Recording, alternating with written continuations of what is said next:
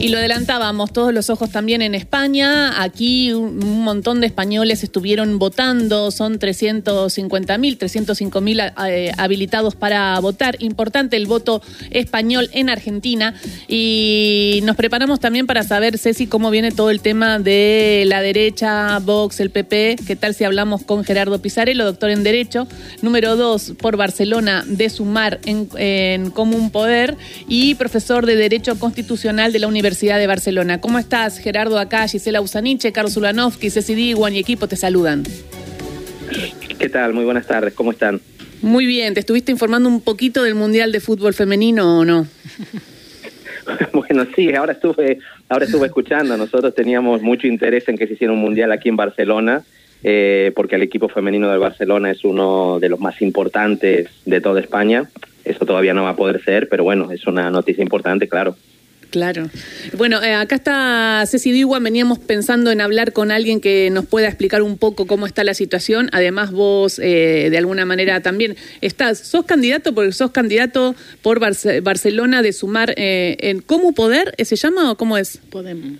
Podem. Es en Común Podem. En, Común, Podem. En Común Podemos. Sí. Catalán. En catalán. Yo soy, diputado todavía, yo soy diputado todavía ahora de momento. Lo que pasa es que las cortes están disueltas para convocar elecciones y además soy candidato para este domingo.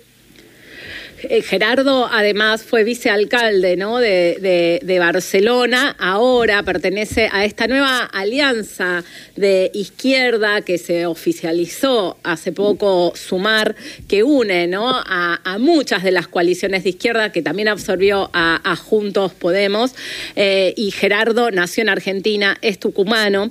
Queremos que, que nos cuentes un poco cuál es la sensación que hay eh, para ir este domingo a las urnas, porque ayer fue el último debate donde el presidente Pedro Sánchez dijo que está en juego la democracia, está en juego que al día siguiente de la elección España se despierte en el año 2023 o que se despierte en los 70, en la dictadura de Franco. Bueno, no es desgraciadamente desacertada la frase, ¿no? Porque estamos frente a una especie de huracán reaccionario que no solamente está llegando a España, sino que recorre Europa y, buena parte del mundo, ¿no? Si vemos Italia tiene gobierno de ultraderecha, en Grecia hace poco también ocurrió, parece que es la tendencia en Portugal, eh, por lo tanto lo que nos jugamos en estas elecciones eh, del domingo es ver si España puede lanzar un mensaje de esperanza de que esa ola, que es preocupante, puede efectivamente detenerse y la gente puede votar una alternativa progresista que pretenda fregar a gente que efectivamente querría restaurar el, neofranquismo, ¿no? Mm. Y eso en pleno siglo XXI, con lo que implica atacar los derechos de las mujeres, de la población LGTBI, los derechos de la, de la gente trabajadora, están en contra de mejorar jubilaciones, de subir el salario mínimo, atacan a los migrantes. Es una auténtica barbaridad que si no fuera por los altavoces mediáticos que tienen, uno pensaría que, es increíble que eso pueda, pueda calar entre una parte de la población. Pero es así, lo que ocurre es que se está produciendo un cambio de tendencias eh, en estas últimas semanas y no es descartable que la candidatura de la que yo formo parte, que es sumar, en mi caso, en Comú Podem, que es una candidatura, una coalición de 15 partidos diferentes, pueda desplazar a Vox a la ultraderecha de la tercera posición y con eso facilitar que haya un gobierno de coalición progresista con el Partido Socialista. Eso puede ocurrir, todo va a depender de en si la gente va a votar.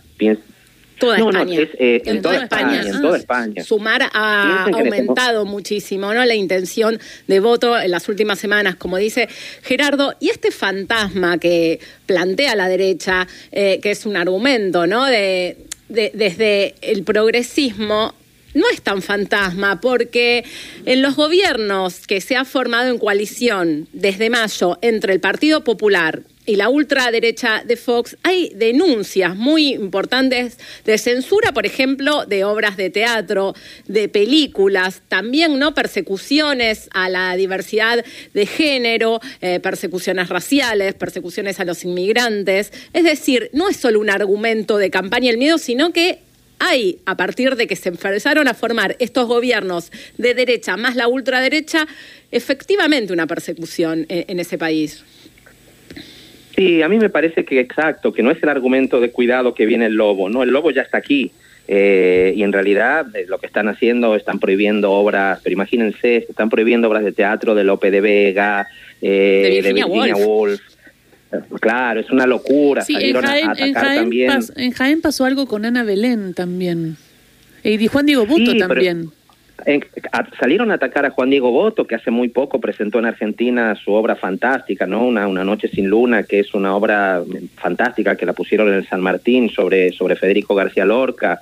También muchos ataques, muchos ataques a él. Eh, están, digamos, desmantelando todo lo que eran organismos vinculados a protección contra la violencia de género, porque tanto el Partido Popular como Vox dicen que no hay violencia de género, que la violencia es intrafamiliar, ¿no? Como si fuera digamos, equivalente la que se ejerce contra las mujeres que, que, la que se puede ejercer, digamos, contra los hombres dentro de las familias. Bueno, e-, eso es una auténtica barbaridad, pero efectivamente ya está pasando y me parece que eso obedece al cambio de tendencia. Hay mucha gente que se está dando cuenta de lo que significaría, que esta gente no, no está haciendo bromas con lo que dice. Se están prohibiendo revistas infantiles, por ejemplo, sacándolas de las bibliotecas públicas solo porque están publicadas en catalán o en otras lenguas que no sea el castellano, ¿no?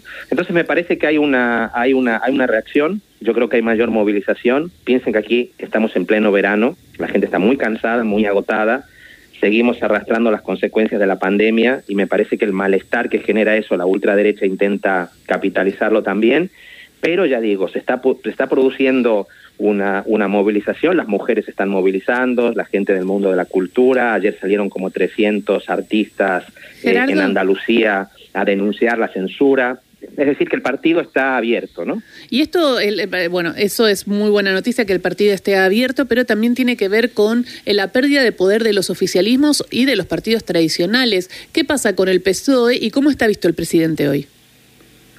Bueno, yo creo que en realidad lo que fue el gobierno de coalición que hubo aquí, que este es un sistema parlamentario y hubo un gobierno de coalición que era Partido Socialista, Unidas Podemos, que era donde también estábamos nosotros, con el apoyo externo de algunas fuerzas de izquierda del País Vasco y de Cataluña como Esquerra Republicana o Bildu, ¿no? Fue un gobierno que hizo muchas cosas, las cifras macroeconómicas eh, son buenas en comparación con cualquier país europeo. En España se puso topes a los precios del gas, de la electricidad, se aplicó impuestos a las grandes fortunas, a la banca, se aprobaron más de 200 leyes, ley de eutanasia, leyes de familias, una ley de vivienda, se subió el salario mínimo de 780 euros a 1040 euros. Es decir, se hicieron muchas cosas. ¿Qué pasa? Lo que pasa es que hay una guerra, la crisis, digamos, continúa, eh, muchos grandes oligopolios económicos aprovecharon la guerra para aumentar los precios y entonces muchas de las mejoras que introdujo, eh, introdujo el gobierno progresista se diluyeron. La gente va al supermercado y ve que los precios siguen aumentando. Los precios del alquiler, que muchísima gente vive del alquiler, siguen aumentando. Hay gente que se hipotecó para comprarse una casa con hipotecas variables, le suben los intereses y por lo menos tiene un problema. Es decir, que las políticas que se hicieron, que a mi juicio fueron buenas y fueron políticas valientes, eh, se quedan cortas. Hace falta ir más allá. Y aquí es donde nosotros decimos, el Partido Socialista es un partido tradicional, es un partido convencional que tiene una ala muy conservadora, vinculada a los grandes poderes económicos, al establishment, que si no tiene presión, es muy difícil que se mueva en ciertas cosas o que se atreva a, enfrentarse a los grandes oligopolios, ¿no? Mm. Y por eso nosotros pensamos que tener esta candidatura con 15 fuerzas plurales, diversas, pero claramente progresistas, con un programa de defensa de lo público, con un programa de fiscalidad justa, eh, ¿no? Eh, con un programa de, de, cuidado y de protección de la gente en mayor situación de vulnerabilidad, es importante. Y esperamos que eso, eh, ya digo, pueda ser decisivo, porque lo que hay del otro lado por más que ellos, digamos, entren su campaña en atacar a las mujeres, a los migrantes, es decir, en políticas de lo que ellos llaman la, la batalla cultural, eso esconde una agenda económica. Y la agenda económica es el neoliberalismo desatado al servicio del 1%, con rebajas de impuestos para los que más tienen, con desmantelamiento de todo lo que es lo público y reforzamiento de lo privado, universidades privadas, escuelas privadas, salud privada, es decir, convertir en mercancía lo que son bienes básicos. ¿no? Hola Gerardo, mucho gusto. Digo, pareciera que estás describiendo, pero con una eh, fidelidad extraordinaria, lo que ocurre en este momento en la Argentina. ¿no? Eh, bueno, en realidad hay que aclarar, ojo, Pizarello está hablando de España, ¿no? Eh, pero te quería preguntar cuándo llegaste a España y por qué. Bueno, yo en realidad eh, soy tucumano de origen, soy hijo de un, de un abogado tucumano asesinado durante la dictadura. Vine a hacer mi doctorado en España a finales de los años 90. Llegué a Barcelona a comienzo del 2000, en el 2001, y después aquí ya nació mi familia, nacieron mis hijos. Y en el marco de lo que fue la movilización del 15M, que es el equivalente al 2001 de Argentina, pasó eso que parecía imposible, ¿no? Que un, que un argentino, un latinoamericano se convirtiera en vicealcalde de Barcelona, en mi caso junto a Ada Colau, que fue alcaldesa durante estos últimos ocho años y que también es una activista en defensa del derecho a la vivienda. Y en estos últimos cuatro años fui diputado en el Congreso, también el primer diputado latinoamericano eh, eh, en, muchas, en muchos ámbitos, y ahí ya tuve que enfrentarme a Vox y al Partido Popular, es decir, esta corriente reaccionaria que describe, como dicen bien ustedes, lo que ocurre en Argentina, lo que pasó en Brasil, eh, lo que está pasando eh, en Chile, ¿no? Donde avanza otra vez el, el neopinochetismo, lo que está pasando en el mundo, que yo creo que es la expresión, en el fondo, de un sistema económico muy injusto, de un tipo de capitalismo desatado que necesita mucha violencia para, para imponerse, violencia y control de medios para poder mentir de manera sistemática y compulsiva. Eso en, nuestra campaña se está viendo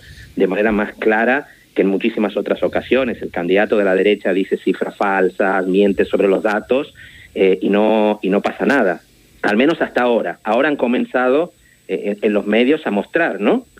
Declaración por declaración que no era verdad, que era mentira.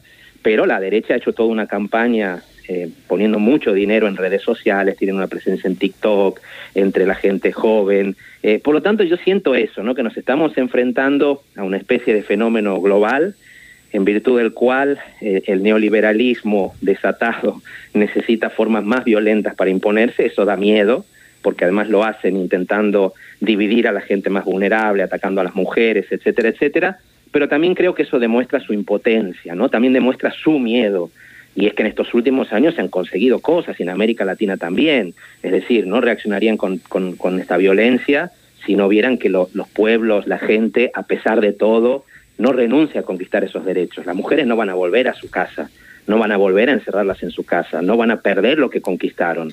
Eh, los artistas no van a, y las artistas no van a dejar censurarse porque sí. Eh, las personas que podemos tener un origen migrante, pero que vivimos aquí, tenemos nuestros hijos, peleamos por nuestras ciudades, no vamos a resignarnos, vamos a seguir dando la batalla, porque además creemos que es más justo, que el sistema que está defendiendo esta derecha extrema con la ultraderecha no ofrece ninguna solución para los grandes problemas de la humanidad. Está enviando el planeta a la extinción, a su destrucción, y está generando un tipo de injusticia social que solo puede generar más violencia. Eh, Gisela, qué buena idea entrevistar a Pizarello, qué cuadrazo político, qué inteligencia. Y aparte ya estuviste por acá también eh, y bueno, y nos había quedado ganas de, de mm, charlar con vos. Cuando vuelvas a Argentina, ojalá te puedas venir al piso de Radio Nacional a charlar acá con el programa Ahí vamos, dale. Claro que sí, va a ser un placer enorme. Bueno, y estamos atentos al domingo y cualquier cosa seguimos hablando el lunes con toda la información de lo que suceda en España, porque de alguna manera también es el espejo de lo que va sucediendo geopolíticamente en el mundo. Así que te mando un beso grande. Un beso grande también para ustedes y enhorabuena y muchas felicidades por seguir manteniendo viva eh, el pensamiento crítico, que es lo que los medios de comunicación democráticos e independientes tienen que hacer. Gracias, eh, y a sumar, a sumar.